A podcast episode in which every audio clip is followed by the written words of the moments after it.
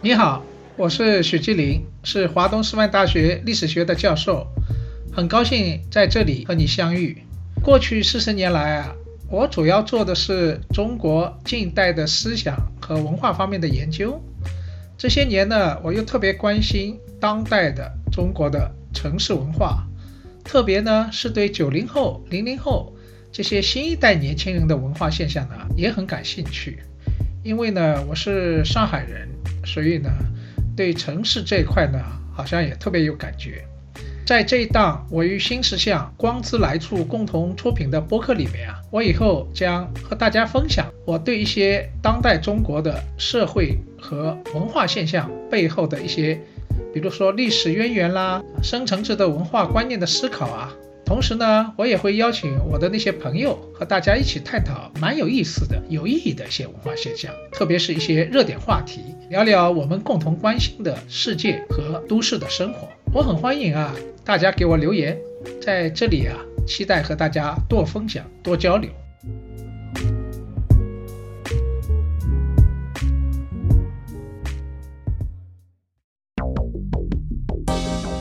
虽然现在我们疫情啊蛮严重的，但是呢，对毕业班的同学来说呢，已经到了春招期。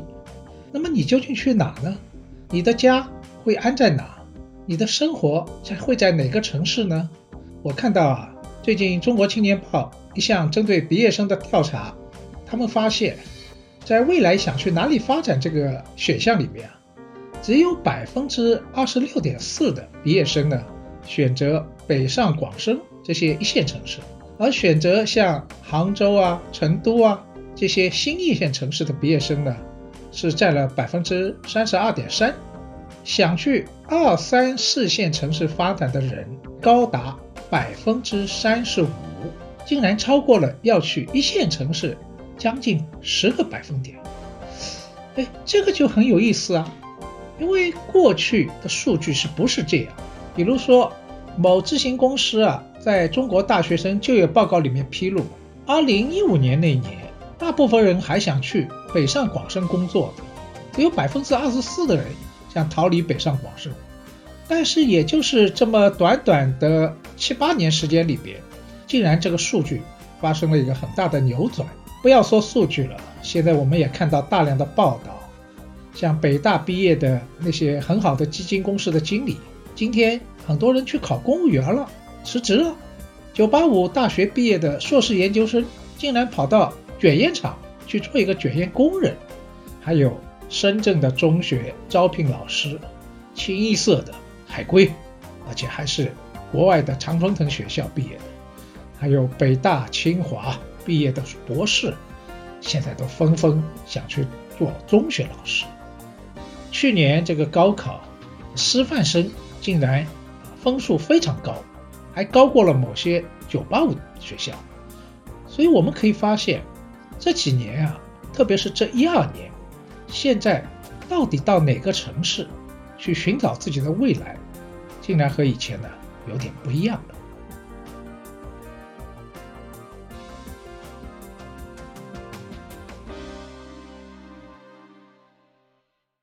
那么我就在想。这到底是一个什么样的变化，使得现在年轻人的选择发生了某种逆转呢？为什么有更多的年轻人现在想逃离北上广深呢？我想可能有这几个原因，现在提出来呢，和大家来分享一下。第一个原因呢，大家都知道，现在在北上广深，房价决定一切，生活成本太高了。特别是房价，特别是在去年下半年到今年年初这一波房价的飞涨，使得大量的年轻人被挡在北上广深之外。关于这点啊，我想北上广深的很多九零后都有强烈的感觉。我有个朋友，他叫严云祥，他是哈佛大学毕业的，现在在美国 UCLA。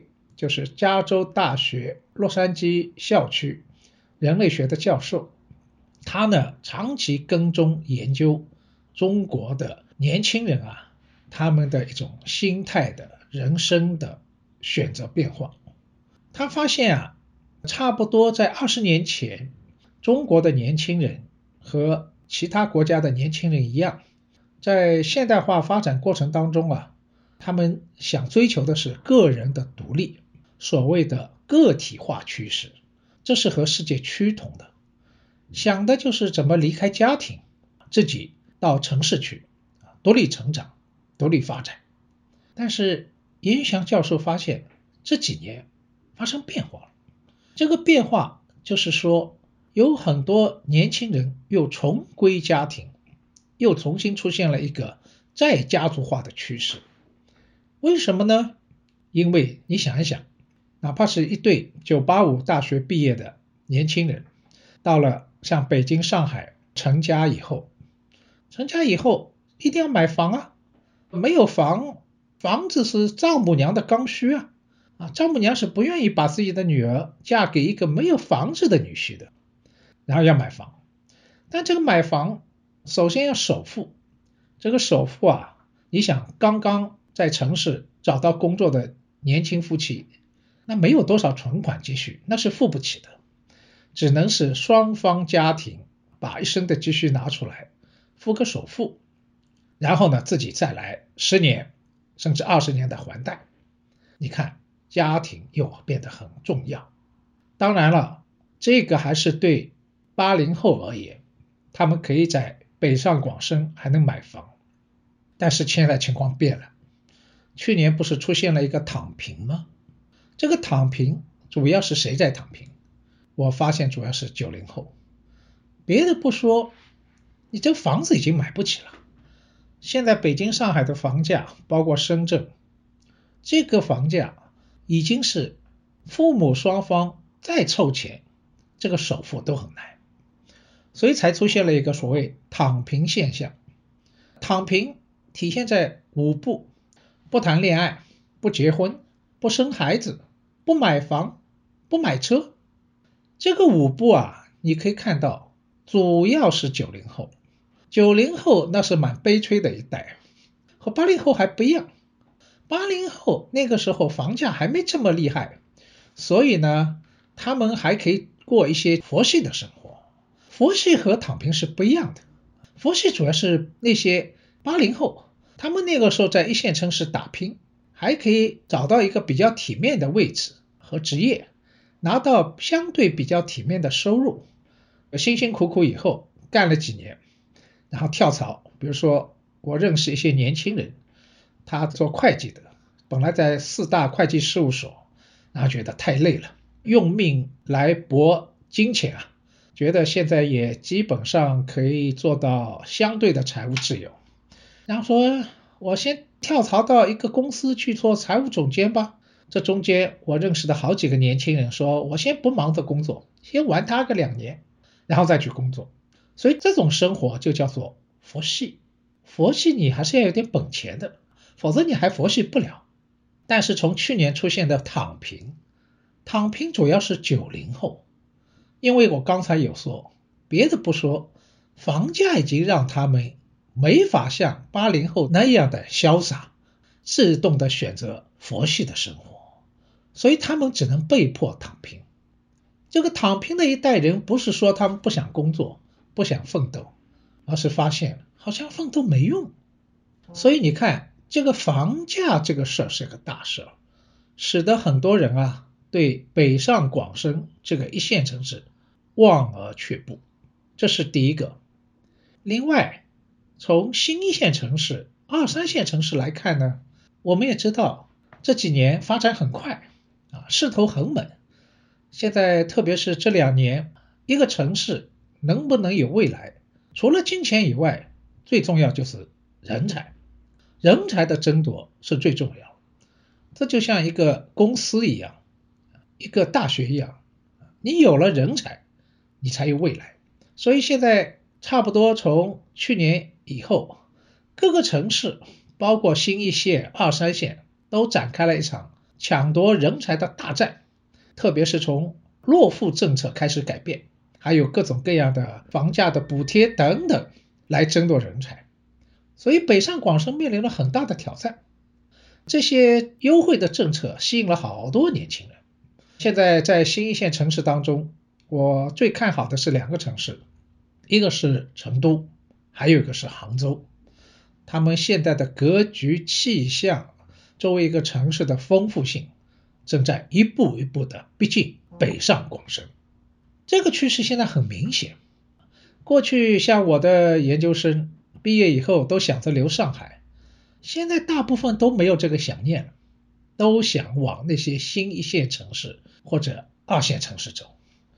我的研究生里边哈很有趣的，除了上海最多以外，现在第二个最多的是杭州，有六个学生在杭州，然后还有五个学生呢在长沙。你看，杭州就是一个很有希望的新一线城市，长沙是房价的洼地。相对来说，房价在各个省会城市来说是比较便宜的，所以我有个学生，他不是湖南人，那也愿意去长沙工作，那这个选择也是比较理性的。所以我们有看到这样一些变化，使得现在学生毕业生开始有了一个什么逃离北上广深的倾向。第二个原因呢，我发现。就是现在的毕业生越来越追求一种叫确定性，那么这个对最确定性的追求意味着这几年世界的不确定在增加，风险在增加。我们先从世界来看，整个世界啊，上一波的全球化是八十年代以后开始的，差不多经过四十年的发展啊，现在慢慢这一轮的。经济的景气陷入了一个低谷，不确定性及风险性在增加，特别是最近的乌克兰的危机，使得这个不确定性从经济、金融弥漫到政治，弥漫到整个世界的安全，所以这是一个不确定性。第二个不确定呢，中国现在在这样一个全球化背景下，也有。高度的不确定性，特别是中美贸易战开打以后，整个我们的外部的形势发生了很大的变化。然后我们中国经济差不多从九十年代高速发展到今天三十年，那么各种红利也基本上吃完了，世贸的红利、人口的红利，过去经济增长的三条腿：投资、消费、外贸。这三条腿现在都发生了些问题，所以这些年风险在增加，未来的不确定性在增加。你要知道，一个人最焦虑的不是说风险本身，是对未来的不可知。所以最恐惧的是对未来的不可把握性。所以这种把握不可把握，就使得很多人觉得一线城市工作过去是风险大。机会也大，现在好像变得风险大，机会小了。你看最近传出的消息，各个大厂，无论是阿里，还是腾讯，还是华为，现在都在裁员，包括字节跳动都在裁员，机会比过去少多了。我认识一个年轻人，北大毕业的，他就到上海来，到 B 站求职。虽然他不是做这个行业的，但是他喜欢 B 站，喜欢那个氛围。结果呢，发现 B 站也是竞争很厉害。干了几年以后呢，在父母的劝说下，现在还是回老家去做公务员了。你看，在逃离北上广深。所以现在在流行一句话叫“宇宙的尽头是考公”，这个公呢，就是公务员。我看到的数据真是非常惊人。去年公务员的国考有多少人考呢？竟然有一百零一点七万人。招公务员是多少人呢？只有三点一二万人。也就是说，参加考试的人和录用计划的之比，竟然是四十比一。四十个人当中只有一个啊！这个使我想起来，这个比例就像我当年参加高考一样，因为我自己是文革结束以后啊，第一届通过考试进入大学的，那个时候叫七七级，我们的录取比例是四十比一，千军万马过独木桥啊！现在这个公务员考试竟然也是竞争这么激烈了，而且有一些很热的职位的竞争达到了两万比一，一个岗位两万个人去。报名竞争，所以你可以看到为什么？因为公务员相对比较稳定，在不确定的时代，今天大家呢都在求稳。这种选择对每一个人来说都是理性的，但是令人可悲的是，每一个个体的理性的选择，并不意味着整体的选择一定是理性的，有时候是相反。最后造成的结果是整体的不理性，或者说整体利益的被伤害。你想想，我们国家的未来在哪里？在于创新。创新是需要一种冒险精神的，而不是求稳。所谓创新，不是一定成功，而是说有一定的风险。创新一定和风险是在一起的。但是如果我们这个国家，最优秀的一批年轻人都是求稳，而不再愿意冒险。那么，这个创新的城市、创新的国家从哪里来？显然是不可能。所以我忧虑的这个现象背后，对中国未来的发展是一个很大的伤害。也就是说，中国最优秀的这批精英们，他们不再有冒险精神。不再有创新精神，这是最可悲的。虽然对每个个体来说，他自身的选择都是理性的，那么怎么办呢？啊，最后还是回到这个问题：我们怎么选择呢？网上有句话，我觉得讲的很有意思，叫“北上广深容不下肉体，家乡小城留不下灵魂”。这是一个两难啊！我发现，如果只有一个选择，人是没有痛苦的。但是，往往人最痛苦的是有选择的空间，你是自由的，但是你的选择都是两难。你选择了一个，必须付出放弃另一个代价，往往让人啊，在这种选择面前呢，变得很焦虑，很痛苦。那么究竟怎么办呢？也有不少的年轻人，有时候也会在我做讲座的时候问我说：“老师，我应该怎么办？什么是最好的选择？”我通常是这样回答：“我说没有最好，只有适合你的那个好。”什么意思呢？也就是说，任何一个选择，你不是去按照你以为的最好的。那个方案去选择，而是首先了解自己，来做出一个适合你的那个好的选择，也就是最重要的，就是古希腊神庙那句话：认识你自己，你是什么样的人，你就应该做出什么样的选择。所以在做选择面前，你首先要问的是：我是一个什么样的自我？什么才是我最渴望的？我渴望什么样的人生？如果你对这个问题你想明白了，你就可以做出自己的选择了。所以，选择究竟是选择北上广深一线城市，还是选择新一线、二三线，实际上就是选择自己的人生。我想细的不说，恐怕主要是两种选择。第一个选择。你觉得你是一个想岁月静好，不想太拼命、太冒险的，想过安稳日子的，那么我觉得你回二三线城市，这未尝不是一个理性的选择。为什么？相对来说房价比较低，虽然收入少一点，但是你可以享受到差不多和一线城市差不多物质层面的那些。品质的生活，一线城市里边那个舞步，在你二三线城市可能你都可以实现，是吧？买房、买车、结婚、升职都可以实现。所以这个，如果你想岁月静好的话，我觉得这也是一个可以理解的选择。但是还是有不少年轻人内心依然有骚动，想试一试。那么，我想告诉你，还是不要放弃。为什么？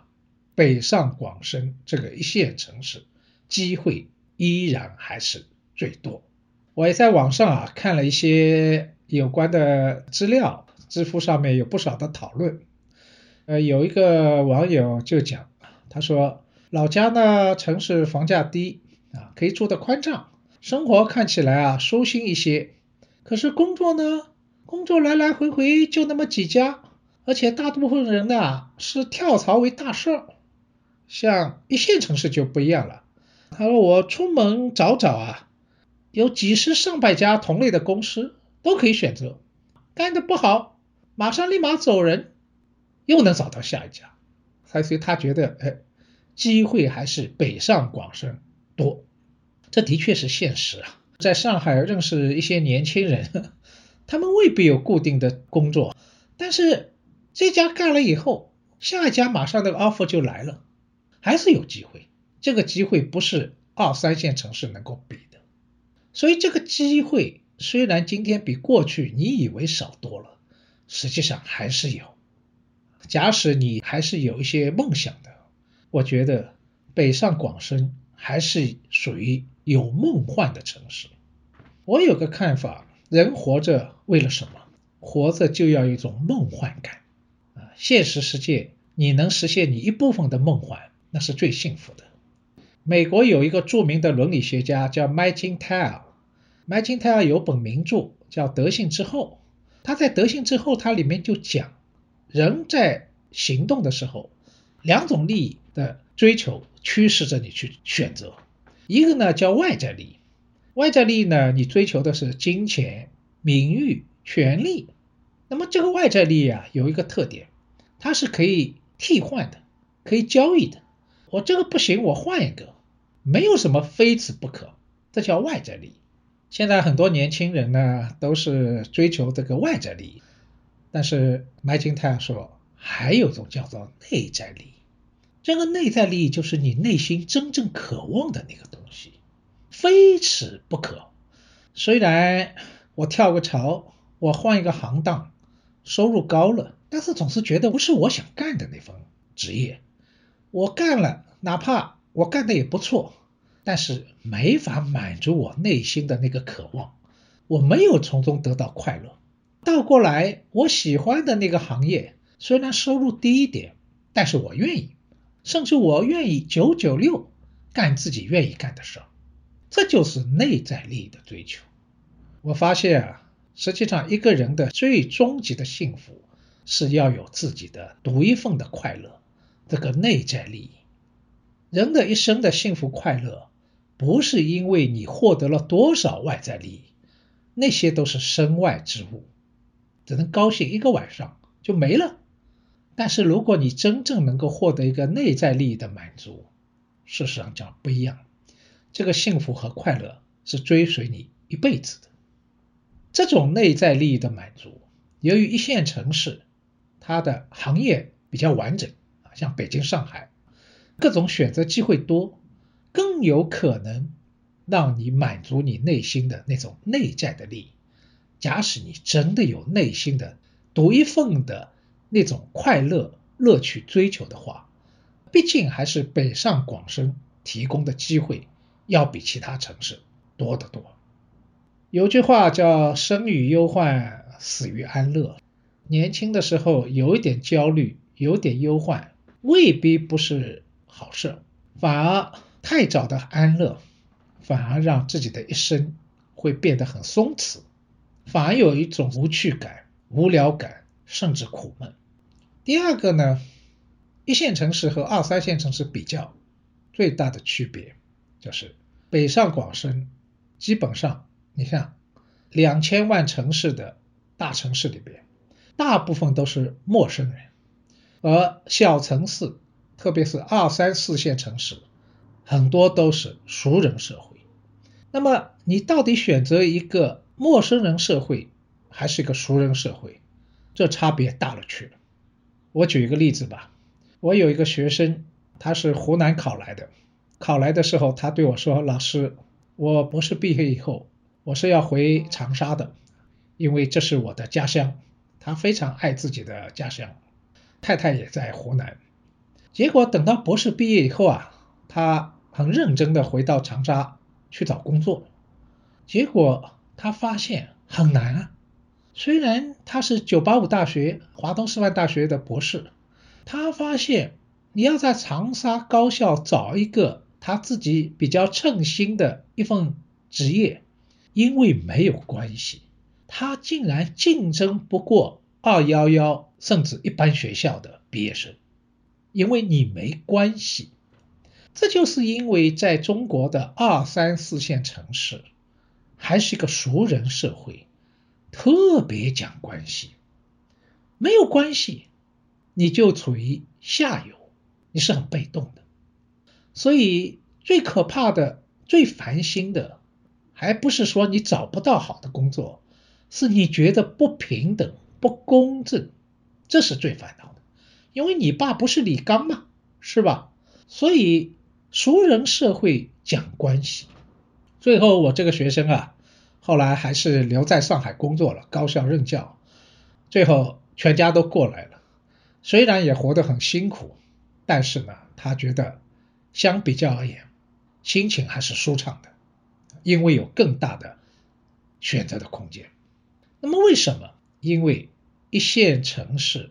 是一个陌生人的社会，陌生人社会有个特点，它主要将契约，因为陌生人之间相互之间通过多次博弈以后，就发现一个囚徒困境，合作要比不合作要好，要通过讲契约，人要有信用，然后各自才能获得自己的最大利益，获得双赢。所以一线城市不管怎么说有很多缺点，有一个相对来说竞争还是比较公平的。你是有才的人，你不怕被埋没，东方不亮西方亮，总有一款适合你，总有老板啊欣赏你，这就是一线城市的好。那么这有点像去年奈飞有一个非常红的韩国的连续剧《鱿鱼游戏》嘛。很多人觉得说，哎呀，鱿鱼游戏很爽啊，是一个爽剧。但是我看了以后啊，哎，我就很同意我的一个朋友的一个观察。他说，一开始参加鱿鱼游戏的那些人，一开始觉得这个游戏太残酷了，都投票，都退出了。结果退出以后，后来在现实生活当中一混，发现现实生活啊，虽然没那么残酷。但是有另外一些令人焦虑的事儿，要讲关系，有各种各样的烦恼，觉得还不如鱿鱼游戏啊，相对虽然残酷，但是还比较公平公正那个游戏规则，所以他们又回去了。那么这是一个隐喻，实际上人有时候选择，情愿选择那些虽然残酷，但是相对比较公平的结果，因为。你的努力是可以预期你的未来的。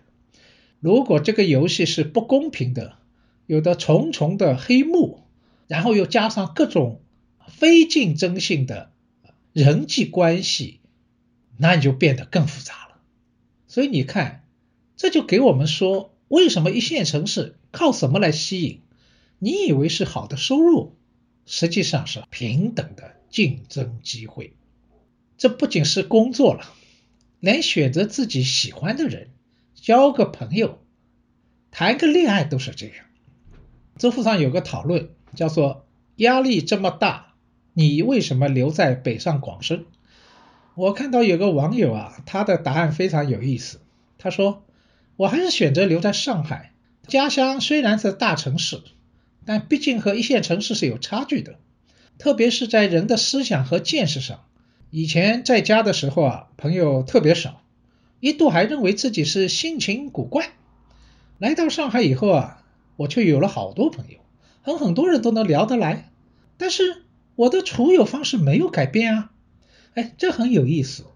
也就是说，像北上广深，不仅工作机会多，各种不同类型的朋友也多。只要你走出自己的世界去交往，必有一款适合你。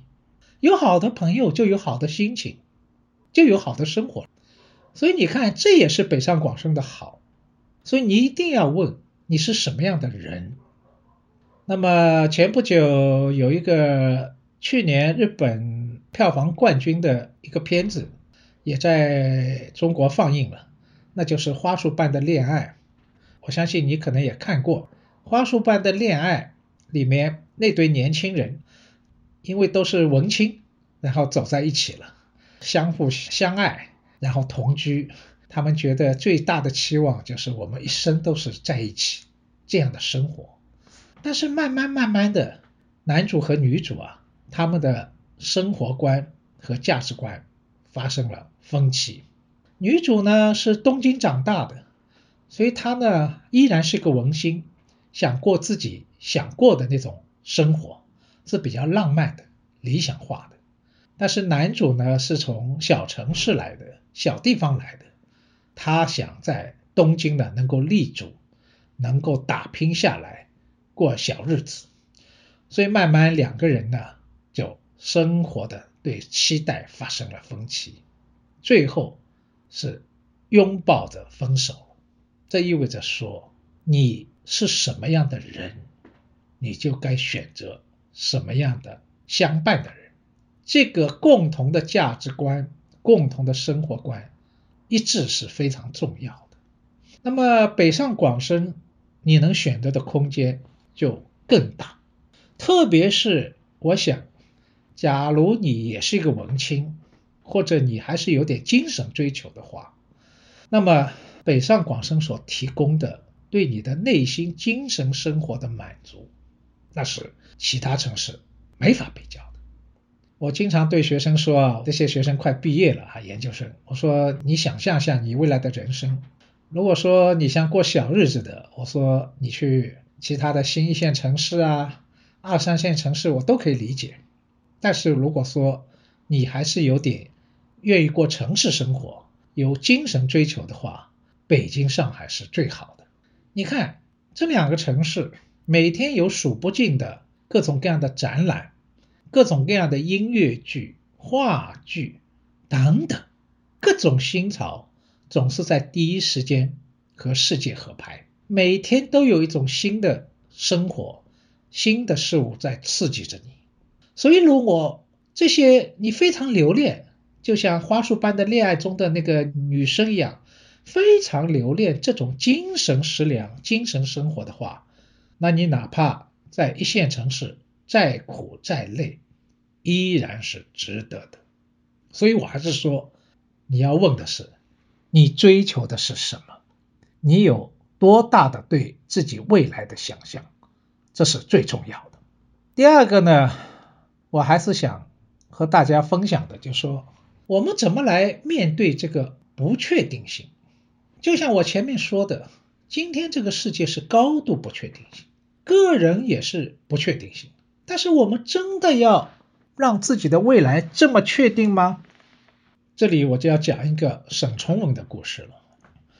这是二十世纪中国文学的大师，要不是他去世早了几个月，他可能就是中国大陆第一个拿到诺贝尔文学奖的得主。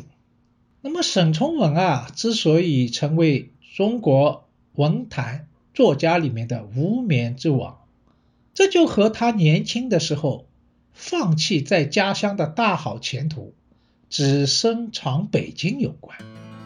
你想，沈从文年轻的时候，他们家族是湘西的一个世家，所以家族里边的长辈期望沈从文啊，先让他从军。希望他以后啊能够做将军，那是有可能的，因为他是湘西大家族嘛，是有各种各样的空间可能让他做将军的。但是沈从文啊，在自己的老家，那个时候还是民国的时候，看多了太多的残暴的故事，湘西有少数民族苗民，苗民起义，然后被镇压，被镇压以后啊，那些死者的头颅被挂在县城示众，血淋淋的。然后他舅舅带着他去看，给他内心的心灵一个严重的创伤。他甚至还看到十四岁的少年挑着父母的头颅啊，回自己的村庄啊，那是太大的刺激了。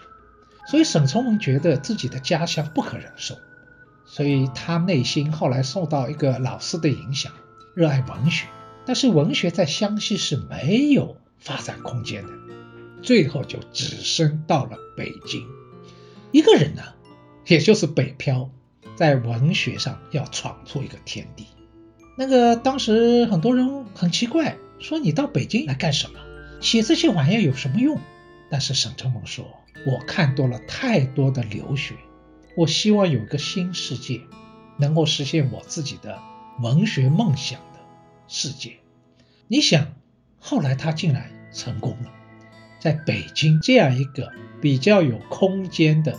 能够容纳年轻人梦想的城市里边，沈从文后来在像林徽因他们帮助提拔之下，后来成为了一个大作家。这就马云说的这句话：“梦想总是要有的，万一实现了呢？”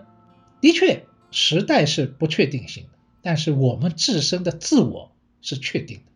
事实上，很多机会，你以为机会是规划的结果，不是。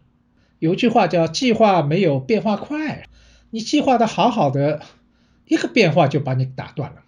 在我看来，你认识你自己，然后你确定的想到你要什么，然后以一种守株待兔的方式，守株待兔好像看起来是贬义，但我看来也是一种人生的方式啊。你慢慢的在那里等待机会。像北上广深，真的机会很多，一不小心，一不留神，机会就出现了。众人寻他千百度，那人却在灯火阑珊处，都是这样的。以后如果有机会，我可以讲讲我自己的人生的经历，都不是计划出来的，都是各种偶然性决定的。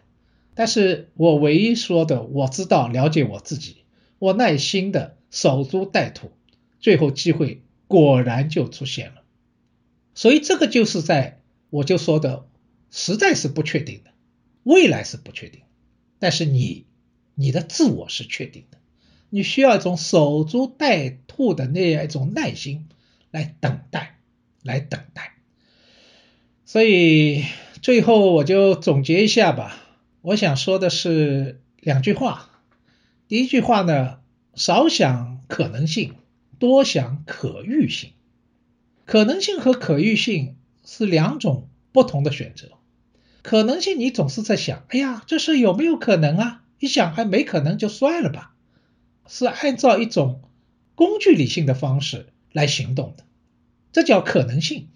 今天很多年轻人的选择都是在考虑可能性，这个可能性当然很重要。需要我们考虑，但是你有没有想过，另外一种可遇性也是同样值得思考的。可遇性就说，什么是值得我期待的生活，你可欲望的生活。可遇性代表了一种价值理性，你为了实现自己的价值，你来选择。所以最好的选择是可遇性和可能性的某种平衡。不能太现实了，只想可能。一个人的人生有句话叫“三分努力，七分命运”，但是你不要以为命运这事儿是自然呈现的。如果你没有三分努力的话，你都不知道你的命是什么。一个人的命是最后一刻才产生的。有一句话说：“最后笑的人才是最好的。”我认识一些朋友。有些朋友晚年成器，他就是一生在追求自己喜欢的，哎，人家觉得他很傻，竟然最后也成功了。这就是他一直在按照可遇性来规划、来选择自己的人生。但是往往有不少的朋友，我也见过一些人很聪明，但是呢，干某个事啊，爬到半山腰就怂了。哎呀，说算了，不可能，这是命，没有坚持到最后五分钟。但是这个命是真实的命吗？不一定。这个命实际上是他依然是他自己没有完全最后的努力所呈现出来的命。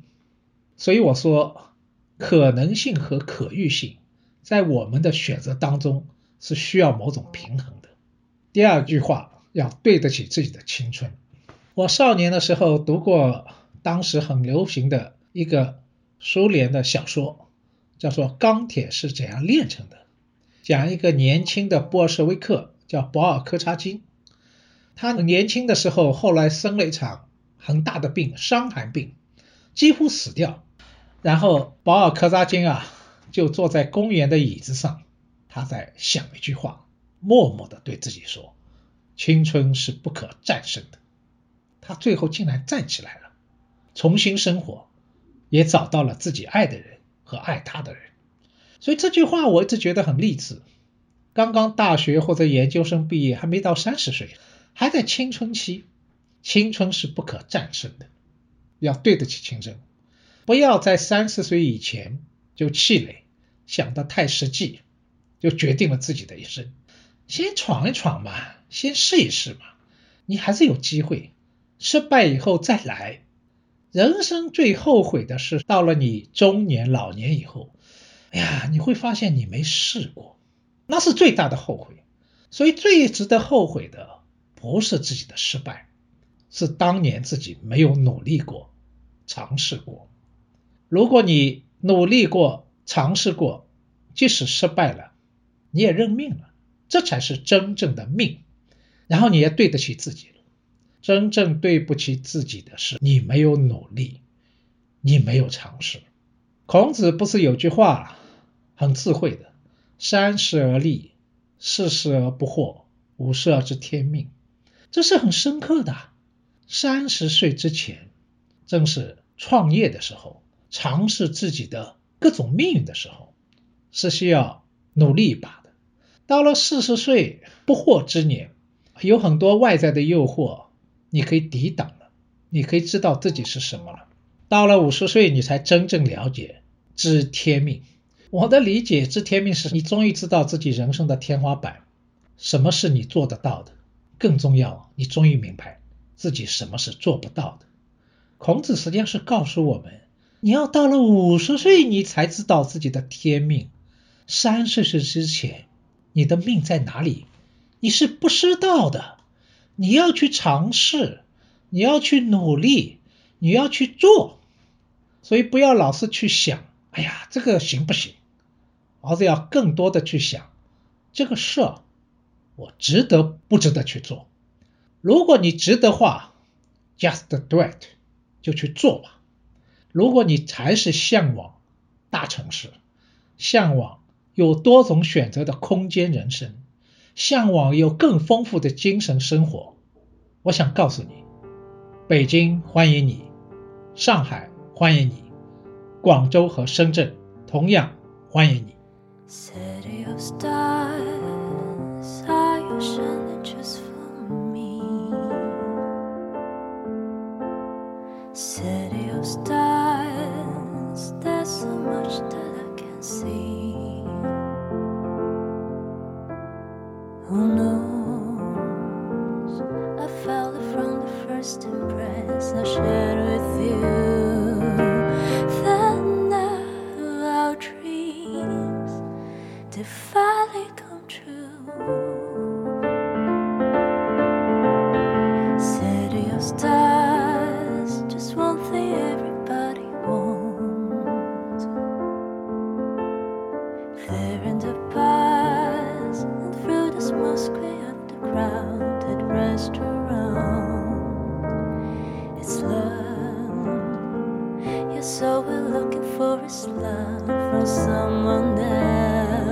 a rush, a glance, a touch, a dance, a look in somebody's eyes.